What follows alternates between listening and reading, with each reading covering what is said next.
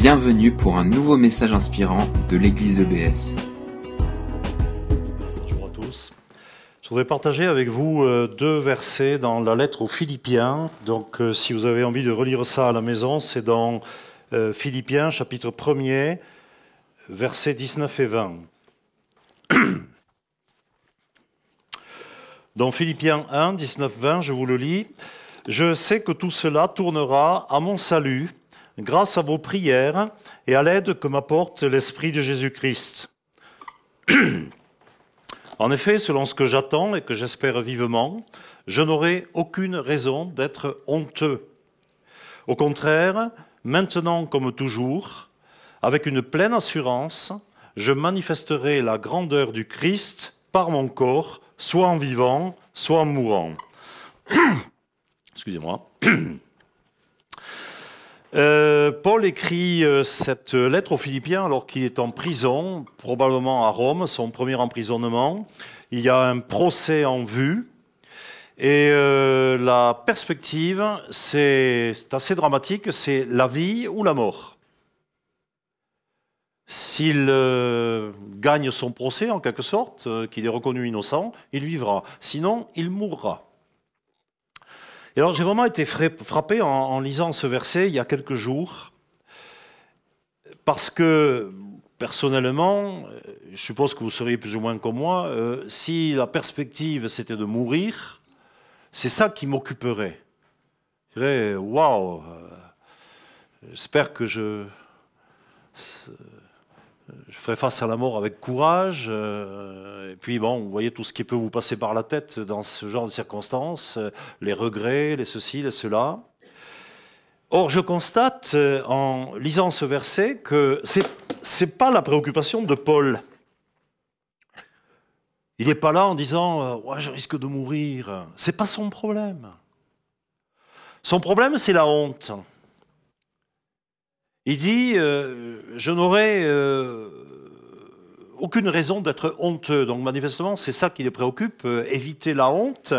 Et au contraire, son assurance, donc c'est pas de rester en vie, mais c'est d'éviter la honte. Et moi, quand je lis ça, je dis, waouh, mais quelqu'un comme l'apôtre Paul, je veux dire, c'est un géant spirituel. De quoi il pourrait avoir honte? C'est quoi là en contexte? Je ne comprends pas trop. Donc j'ai eu envie de creuser ça et c'est ça que j'aimerais partager avec vous. Donc j'ai appelé ce message la honte et l'exaltation. La honte, c'est celle du chrétien, honte possible. L'exaltation, c'est celle de Jésus. Alors, pour comprendre un peu cette histoire de honte, je vous propose de faire un petit détour, en fait, par la sociologie. Parce que la honte, c'est souvent en tout cas, il y a une grosse composante de, euh, qui, est culturelle, si vous voulez. La honte, c'est une donnée culturelle. Alors, qu'est-ce qui nourrit l'image de soi, la conscience de sa propre valeur? Qu'est-ce qui fait qu'en me rasant le matin devant ma glace, je peux me dire Waouh, je suis quelqu'un de bien Ou au contraire, je suis nul, je suis mauvais, euh, bon, j'ai honte de ce que je suis Quel est l'ingrédient de base? Eh bien, la réponse, c'est que tout ça, c'est le regard des autres. J'ai honte quand je trouve dans le regard des autres un message négatif concernant ma personne. Et inversement, euh, je me sens bien si le regard des autres, euh, si le regard qu'ils jettent sur moi est positif. Et ça, c'est culturellement conditionné. C'est culturellement conditionné. Alors il y a trois cultures de base d'après les sociologues. Euh, je vais vous développer ça rapidement. Euh, il y a ce qu'on appelle les cultures de l'honneur, les cultures de la face et les cultures de la dignité. Et donc euh, ces notions-là, honneur, face, dignité, portent donc sur l'image qu'on a de soi et ou la honte qu'on peut éprouver par rapport à soi. D'accord? Alors, les cultures de l'honneur, vous allez voir, c'est très simple à comprendre, en fait, sont représentées euh, dans la Bible par l'Ancien Testament, et de nos jours, on trouve ça beaucoup euh, dans les cultures de la Méditerranée et du Moyen-Orient, et donc en particulier en terre d'islam. Et donc, dans les cultures de l'honneur, la valeur de l'individu, elle se mesure à la réputation de sa famille ou de son clan. Je suis quelqu'un de bien si j'appartiens à une famille qui est honorable. Et je suis quelqu'un de bien si je sais protéger, garder l'honneur de ma famille. C'est ça les cultures de l'honneur. Et dans ce contexte-là, la honte, eh bien, c'est une tâche sur la réputation de la famille ou du clan. Alors, je vous prends un exemple précis pour que vous voyez de quoi je veux parler. Pourquoi est-ce que dans l'Ancien Testament et également en théorie dans l'islam, on lapide les femmes adultères? On ne va pas lapider une femme adultère parce que le mari est fou de rage et qu'il veut se venger. Ce n'est pas le problème. On lapide la femme adultère parce que par son acte, elle a porté atteinte à la réputation de la famille. Et s'agissant de quelque chose d'aussi grave, la honte qu'elle a jetée sur la famille ne peut être lavée que dans le sang. C'est ça la culture de l'honneur. D'accord? Ensuite, il y a les cultures de la face. Alors, les cultures de la face sont représentées essentiellement par les sociétés de l'Extrême-Orient. Euh, la Chine en particulier. Il n'y a pas de Chinois parmi vous? Je parle sous votre contrôle Non, bon, ça va. Bon. Ça a toujours peur, vous savez, euh, parce qu'en fait, je suis été sur Internet chercher tout ça. Donc tout ça, c'est du mal digéré, il faut reconnaître. Hein, et vous avez euh, un Chinois dans la salle, il dit mais n'importe quoi. Bon, bref. Voilà, donc je ne serai pas contredit publiquement, je m'en réjouis. Bon, donc dans les cultures de la face, la valeur est liée à la cohésion du groupe. Le groupe, c'est la famille, mais de manière très typique, par exemple, c'est l'entreprise dans laquelle on travaille. Et donc, ces cultures-là vont valoriser l'humilité et le respect. Je me sentirai bien si mon groupe est euh, honoré et qu'il y a une harmonie interne. Et la honte là-dedans, dans ces cultures-là, c'est ce qu'on appelle en français, on a récupéré l'expression perdre la face. Vous faites perdre la face à quelqu'un, ou vous perdez la face. Hein. C'est être dans une situation qui perturbe l'harmonie. Par exemple, vous euh, représentez une boîte de Strasbourg qui a des ambitions en Chine et vous allez mener une négociation. Vous allez prendre l'avion demain matin pour négocier un contrat au nom de votre entreprise en Chine. Alors écoutez bien ce que je vais vous dire. Voilà. Hein. Il y a un truc qu'il ne faut pas faire dans une négociation avec des peuples d'Extrême-Orient, c'est contredire votre interlocuteur. Imaginez, vous négociez avec un Canadien, vous lui dites, excusez-moi, mon cher monsieur, mais euh, les données que vous me fournissez, moi, je ne peux pas les accepter, elles sont inexactes. Donc, on ne peut pas partir là-dessus pour négocier. Bah, la personne, ça ne va pas trop lui plaire ce que vous lui dites, mais, mais ça va, ça passe. Dites, soit, dites ça à un Chinois, ça ne va pas passer du tout, parce que vous lui faites perdre la face devant ses collaborateurs. Il va ressentir ça comme un genre d'insulte, vous, vous déclarez qu'il est incompétent, malhonnête, je ne sais pas quoi. Et si vous faites quelque chose comme ça, eh ben, vous pouvez prendre le premier avion de retour pour Strasbourg, vous avez perdu la négociation. Donc votre message, si ça se trouve, vous avez raison, les données sont incorrectes. Mais il faudra le dire indirectement, par certains canaux plus subtils, mais on ne contredit pas un interlocuteur. Ça serait la honte, parce que tout, tout, le bloc, tous ces collaborateurs vont ressentir qu'ils ont perdu la face et ça ne peut pas aller. Finalement, il y a les cultures de la dignité. Alors, les cultures de la dignité, c'est la société gréco-romaine dans laquelle évoluait Paul, l'Occident actuel et aussi beaucoup de cultures africaines. Alors, cette culture de la dignité s'oppose aux deux autres, euh, en ce sens qu'elle met en avant le prestige personnel de l'individu. Dans une culture de la dignité, ce qui compte, c'est ma paume. Voilà. Et alors, je vais vous donner un exemple pour aller très vite, euh, raccourci, euh, caricatural. Prenez le président Trump, qui va vous dire Ouais, on a mené une négociation comme ça, la politique que je mène, c'est super, et le Coréen du Nord, on va vous le ratatiner. Bon, tout le monde est là à se dire Mais le pauvre gars. Bon, mais en fait, il, ne fait que pousser de manière caricaturale ce qui est un peu notre culture à nous. Je suis quelqu'un d'important le groupe, euh, on verra après. Hein. Et dans ce contexte-là, la honte, c'est perdre son statut personnel.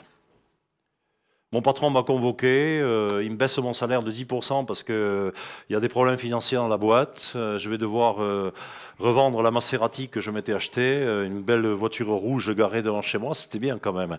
Là, c'est la honte. Quand Vraiment, mon statut personnel, il en prend un coup. Voilà. Ça, c'est les cultures de la dignité. Alors, ces trois types de valeurs, qu'elles soient celles de l'honneur, de la face ou de la dignité, en fait, nous devons comprendre qu'elles sont idolatriques au regard de l'Évangile. C'est idolâtre. Et pourquoi c'est idolâtre? Parce qu'elle place la valeur de l'homme dans le regard des autres, euh, au niveau humain, horizontal. Si je cherche dans vos yeux l'approbation sur ma personne, je suis déjà dans l'idolâtrie. Parce que ma valeur, je dois la trouver dans ma position en Dieu, et en particulier dans ma position en Christ. Ce qui compte, ce qui doit compter, c'est le regard de Dieu sur moi. Si j'ai une approbation à rechercher, un Paul il dit je ne consulte, je n'ai consulté ni la chair ni le sang, c'est ça qu'il voulait dire. Si j'ai une approbation à rechercher, c'est celle de Dieu. C'est à lui que je dois chercher à plaire. Je dois chercher de toutes mes forces, de toutes les fibres de mon cœur, à plaire à mon Seigneur Jésus-Christ qui m'a racheté. Après, si vous jetez sur moi un regard favorable, tant mieux. Hein. Je ne suis, pas particulièrement maso, ça va. Mais ce n'est pas le but. C'est pas ça que je dois rechercher. Et alors, parce que tout ça c'est idolâtrique, nous devons prendre conscience que c'est manipulé par le diable. Quand le Seigneur nous dit que euh, le monde entier est sous la puissance du diable, c'est à des choses comme ça qu'il fait allusion. Chacune de ces cultures va être manipulée par le diable pour faire du dégât. Par exemple, il est fort connu que les cultures de l'honneur nourrissent la violence.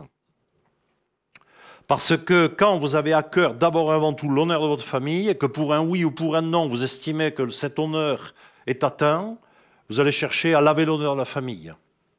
Je vous donne un exemple, c'est un des nombreux traumatismes que j'ai subis dans la ville où, je suis pasteur.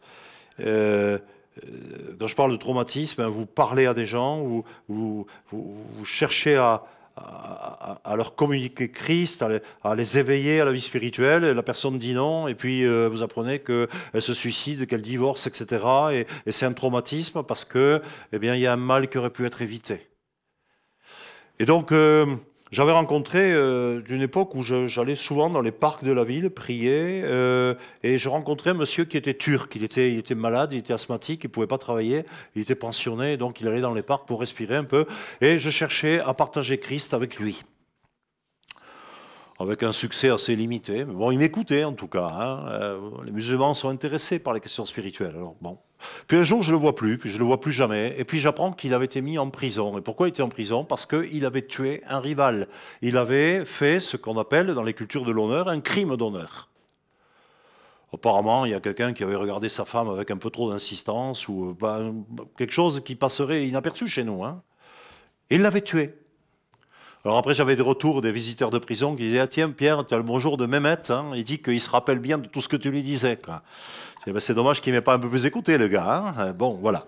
Donc, vous voyez, une culture de l'honneur va être manipulée par le diable pour des choses graves. Et donc, on a dans des pays comme euh, ben, euh, la fameuse vendetta corse, vous voyez, ce genre de choses. En Turquie, il y a beaucoup de crimes d'honneur. Bon, ce genre de choses qui amènent vraiment à de grands désastres. Dans les cultures euh, de la face, il y a une exigence, une pression sociale qui est de donner de la face aux gens. C'est-à-dire quand vous êtes face à quelqu'un, vous devez faire très attention de lui donner de manière claire, manifeste et souvent très formatée l'honneur qui lui est dû. Donc imaginez, vous êtes en train de mener votre négociation, ça se passe très bien. Hein. eh bien, euh, il faut amener euh, votre interlocuteur au restaurant. Et plus le restaurant est cher et plus il y a de plats, plus vous lui donnez de la face. Inversement, si vous amenez le gars au kebab du coin et puis à la fin vous lui offrez un porte-clés, j'y reprenez l'avion tout de suite, vous avez perdu la négociation. Et alors ça paraît très bien hein, quelque part, hein, mais euh, ça peut générer beaucoup, beaucoup d'hypocrisie. On n'est pas soi-même dans ce genre de culture. On réagit comme on pense devoir le faire au regard de son statut, euh, social, de sa position dans la boîte, de son âge, de ceci, de cela. Et ça, ça prend le pas sur la vérité. Le Seigneur nous dit que votre oui soit oui, votre non soit non. Alors dans notre culture, il y a au moins ça, peut-être pas la culture française parce que le français il est menteur, mais peut-être en culture américaine au moins, euh, on dit les choses cash et c'est bien. Et dans une culture de la face, eh bien, euh, sans s'en rendre compte, on peut être dans beaucoup de flatterie, beaucoup d'hypocrisie, dans des rapports qui en fait ne sont pas véridiques. Et ce n'est pas une bonne chose. Et dans les cultures de la dignité, c'est pas la peine que je vous fasse un dessin. La culture de la dignité amène à une compétition souvent très malsaine, la lutte des égaux et l'écrasement de l'autre. Et c'est pas bon du tout, du tout. Ça fait des ravages dans les familles, dans les entreprises, entre les voisins, etc. Alors maintenant, je voudrais revenir à Philippiens 1, euh, euh, le passage euh, qui m'a interpellé. et je voudrais vous le relire hein, d'abord. Hein. Donc Paul écrit ceci aux Philippiens, Je sais que tout cela tournera à mon salut grâce à vos prières et à l'aide que m'apporte l'Esprit de Jésus-Christ. En effet, selon ce que j'attends et que j'espère vivement, je n'aurai aucune raison d'être honteux. Au contraire, maintenant comme toujours, avec une pleine assurance, je manifesterai la grandeur de Christ par mon corps, soit en vivant, soit en mourant. Alors je reviens à ma question d'introduction quelle honte est-ce que Paul redoutait? Enfin, en fait, il ne redoutait pas parce qu'il dit justement, j'ai l'assurance que je ne serai pas dans la honte. Mais euh, il se positionne euh, vis-à-vis de quoi? Eh bien, clairement, ce n'est pas la honte publique, culturellement conditionnée, dont je viens de parler. Paul était, en tant que juif, plutôt dans une culture euh, de l'honneur, et en tant que citoyen romain, évoluant dans un monde grec, plutôt dans une culture de la dignité mais il n'avait absolument pas peur de l'honneur de sa famille ou de euh, son prestige personnel. Ce n'était pas son problème.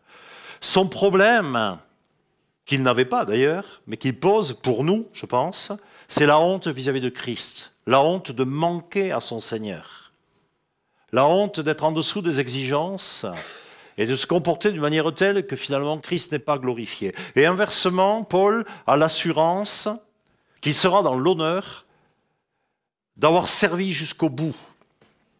Il dit Christ sera exalté par mon corps. C'est pour ça que j'ai appelé mon message honte, honte du chrétien, et l'exaltation, c'est celle de Jésus. Et donc, si vous voulez, c'est les deux côtés d'une même pièce. Éviter la honte parce qu'on exalte Dieu. C'est une pensée qui n'est pas propre à Paul. Je voudrais vous faire euh, euh, une autre lecture. C'est dans le psaume 35, versets 26 et 27. Vous allez voir qu'on trouve déjà cette pensée dans ce psaume, et j'aurais pu en citer d'autres. Le psaume nous dit ceci. Que tous ensemble, ils aient honte et qu'ils rougissent, ceux qui se réjouissent de mon malheur qu'ils poussent les acclamations, ceux qui veulent me voir justifié, et que sans cesse ils disent Exalté soit éternel, qui veut la paix de son serviteur. Voyez les deux côtés de la même pièce. Honte pour les arrogants, ennemis du pauvre qui est fidèle à Dieu, et joie publique pour ceux qui exaltent Dieu, ceux qui ont mis Dieu au centre de leur vie. Donc pour Paul, il s'agit des deux côtés d'une même pièce. Il s'agit à échapper à la honte de manquer à Dieu lors de son procès, puisqu'en contexte c'est de ça qu'il s'agit, grâce au fait qu'il va exalter Christ. Et Paul a cette assurance, quoi qu'il arrive, Christ sera glorifié. Et là, j'aimerais reprendre un peu ce passage point par point euh, dans les détails. D'abord, il dit, j'ai l'assurance que Christ sera glorifié dans mon corps.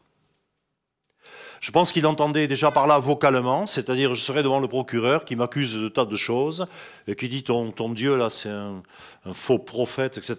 Et Paul a l'assurance qu'il euh, saura présenter la cause de Christ devant le tribunal.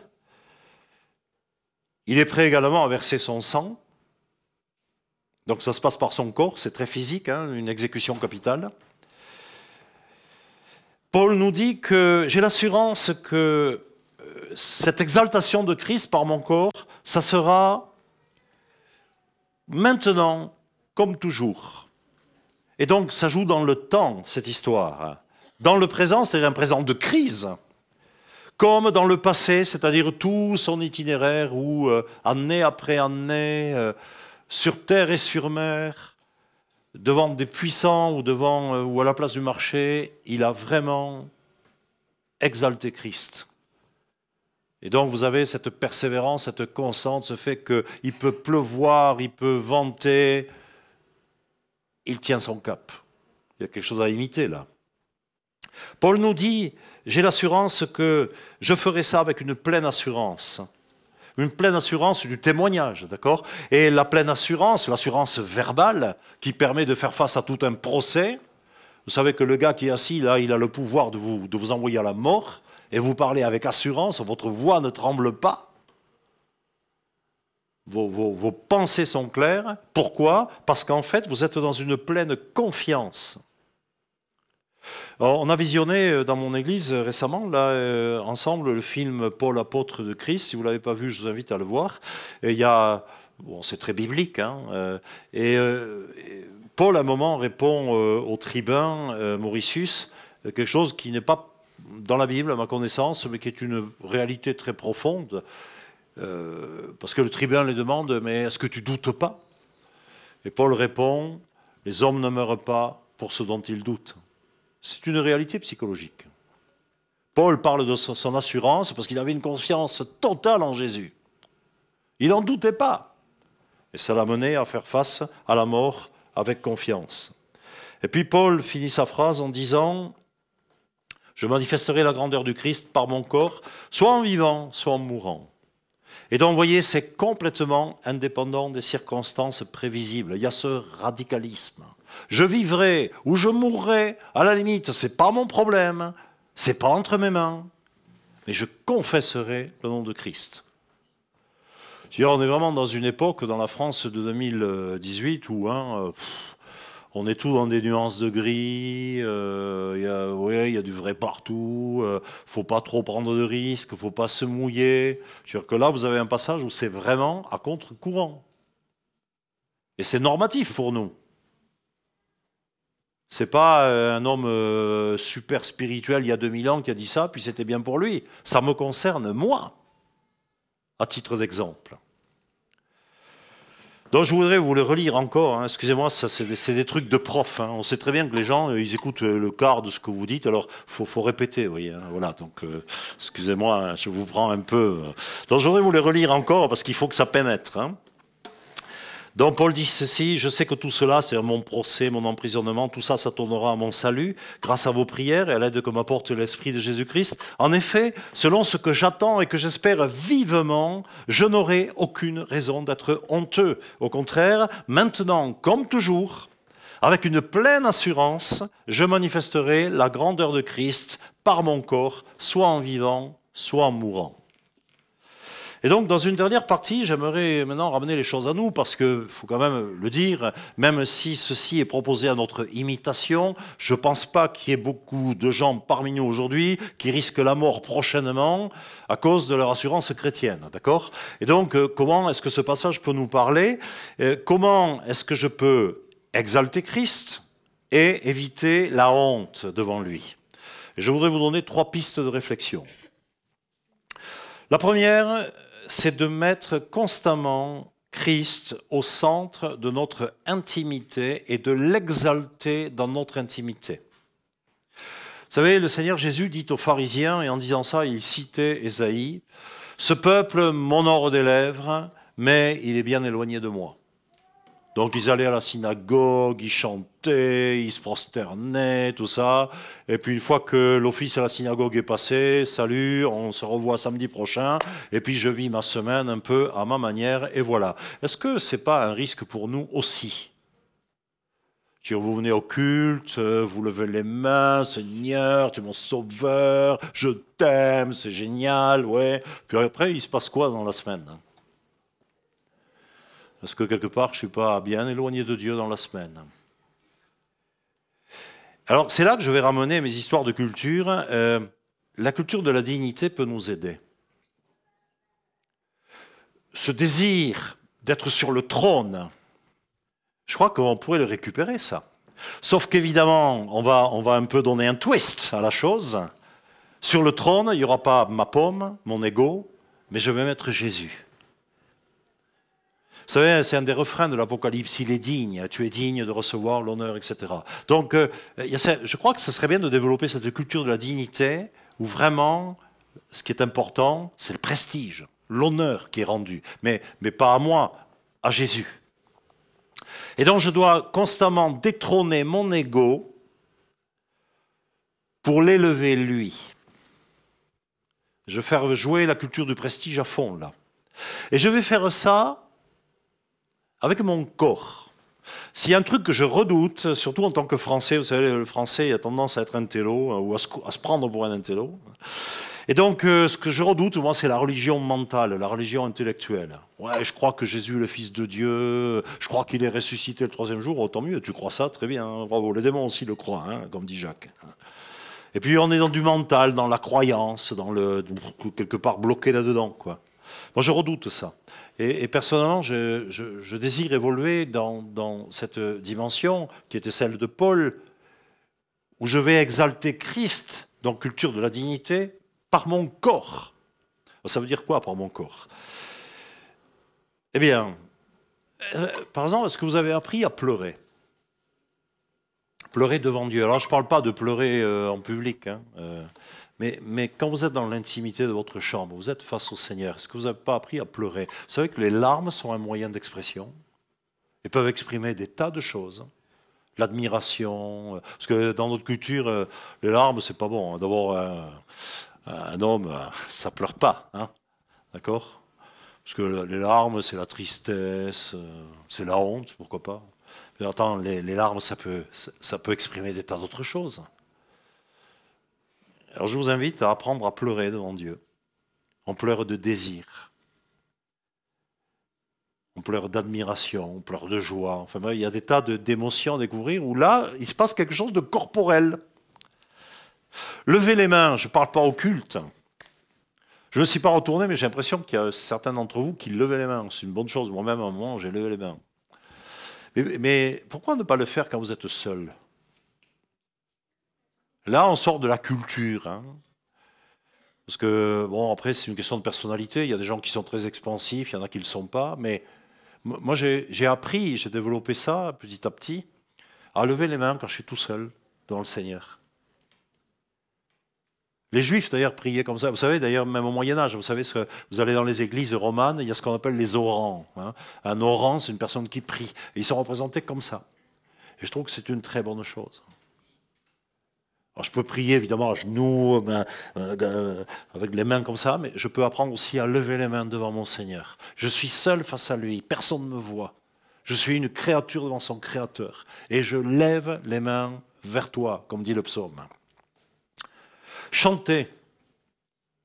Moi, je mets YouTube en boucle en travaillant. Je passe beaucoup de temps devant un ordinateur, comme tout le monde, sur des trucs plus ou moins intéressants. Enfin, en tout cas, qui ne me mobilisent pas forcément beaucoup mentalement. Et eh bien, maintenant, vous avez tous les cantiques que vous voulez sur YouTube. Vous mettez ça, vous chantez avec.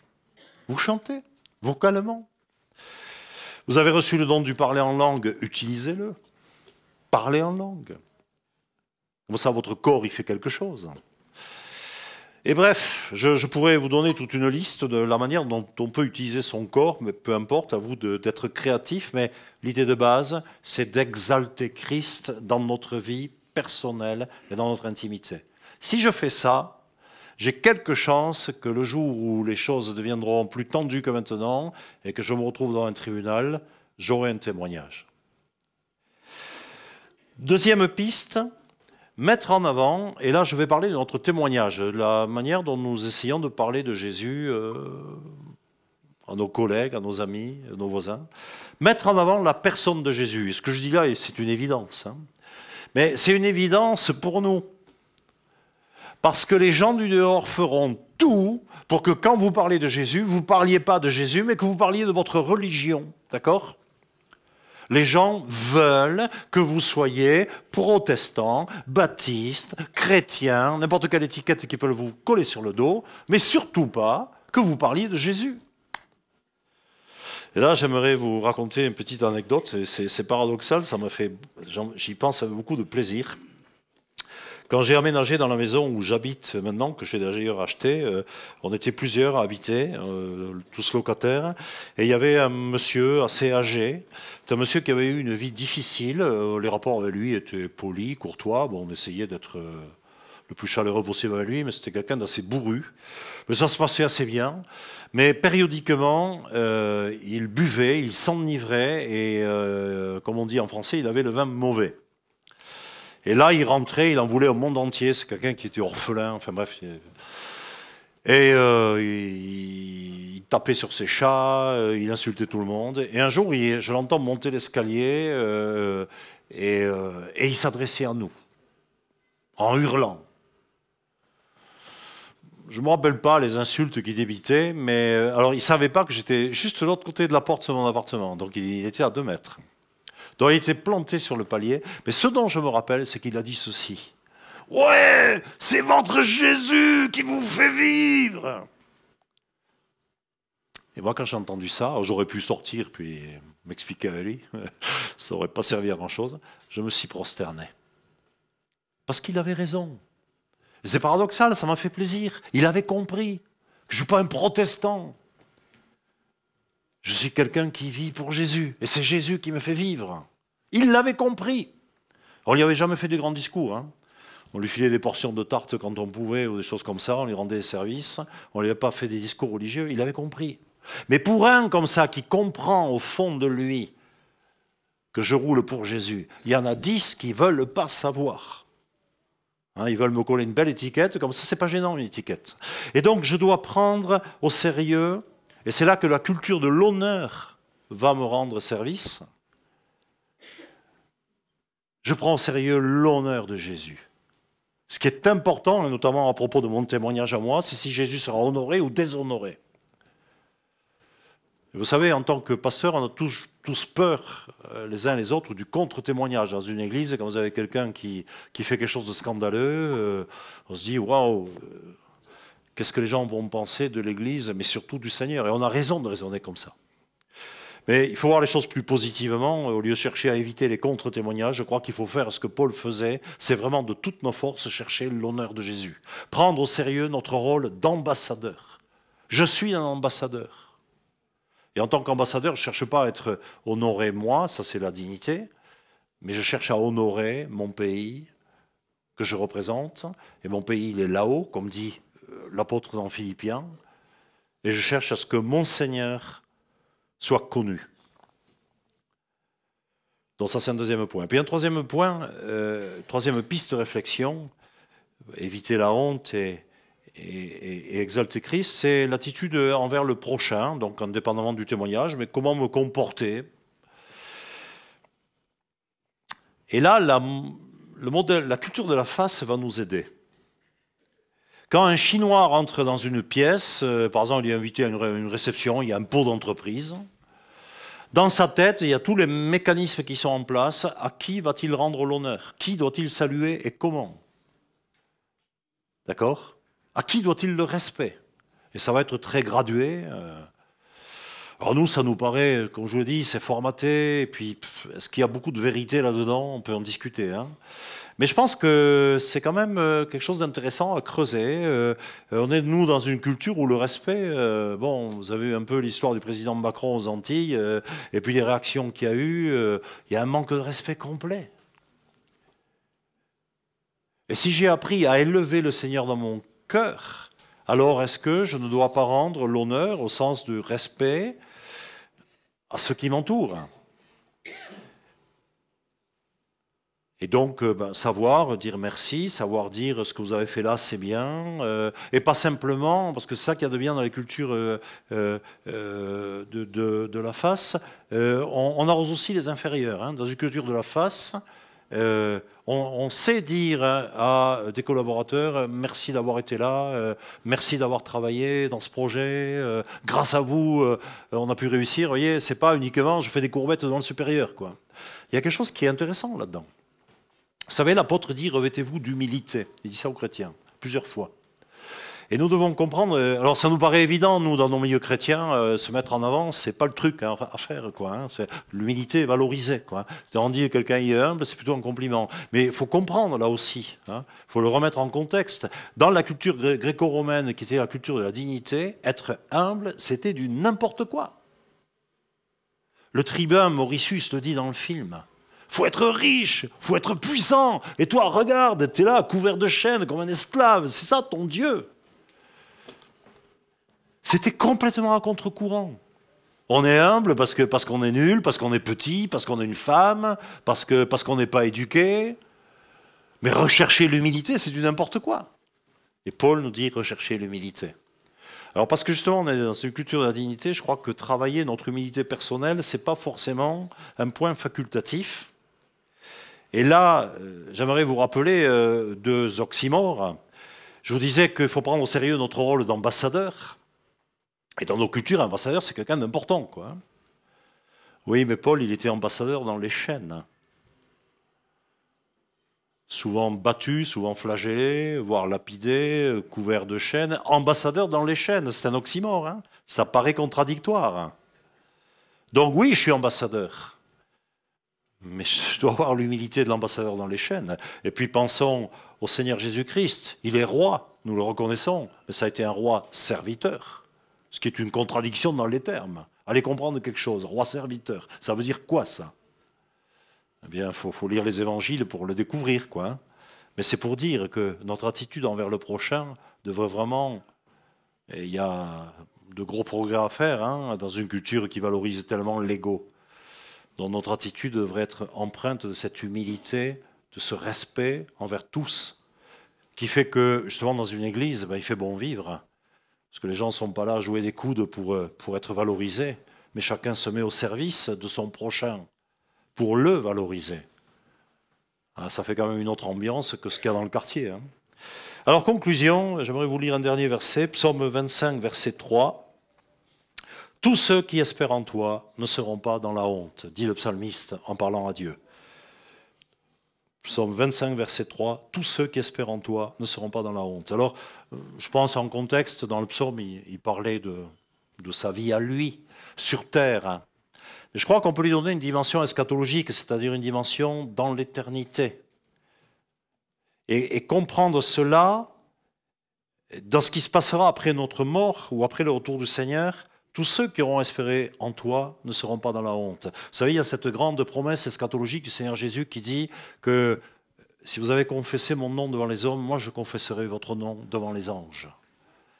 Et je pense que, et j'en reviens à mon introduction, quand Paul dit je n'aurai honte de rien, euh, encore une fois, ce n'était pas le procureur ou le tribun machin euh, qui l'intéressait et le regard qu'il jetait sur lui. Mais c'était ce regard de Dieu, ce regard éternel, et ce fait d'arriver dans l'éternité en disant Seigneur, j'étais ce que j'étais, j'étais un grand pécheur. Même dans le cas de Paul, j'étais persécuteur de l'Église. Mais du jour où, les écailles me sont tombées des yeux, j'ai vraiment cherché de toutes mes forces à t'honorer, à t'exalter, à te mettre en avant dans ma vie, par mon corps. Et je crois que donc on n'est pas menacé des mêmes choses apparemment, mais, mais la dynamique devrait être strictement la même. Moi j'ai envie d'arriver dans l'éternité en disant Seigneur, tu me connais, j'ai vraiment été un pauvre pécheur. J'irai pas discuter là-dessus. Clairement, j'ai été un pauvre pécheur. Mais tu m'as lavé par ton sang, tu m'as donné une autre vie, un autre horizon. J'ai cherché à t'exalter, souvent bien mal, bien peu, mais j'ai, ça aurait été au cœur de ma vie. Et là, j'aurais pas honte. J'aurais honte de rien. Je pense que nous devrions avoir ce désir, cher à notre cœur, d'entendre la voix de notre Seigneur bien-aimé, confesser notre nom devant les anges. C'est un peu comme ça que je comprends quand il dit qu'il nous donnera un nom nouveau. S'il n'y aura pas justement tous les flops, tous les, échecs, les, trucs pas compris, les, témoignages à moitié mauvais, mal, mal amenés, mal, mal, il ne restera que cette dynamique de Paul. Car il nous dit, je sais que tout ça tournera à notre salut, grâce à vos prières et à l'aide que m'apporte l'Esprit de Jésus-Christ. En effet, selon ce que j'attends et que j'espère vivement, je n'aurai aucune raison d'être honteux. Au contraire, maintenant, comme toujours, avec une pleine assurance, je manifesterai la grandeur de Christ par mon corps, soit en vivant, soit en mourant. Que le Seigneur nous bénisse tous. Amen. Merci d'avoir écouté notre podcast. Pour plus d'informations sur l'Église EBS, rendez-vous sur le site internet www.église-ebs.com.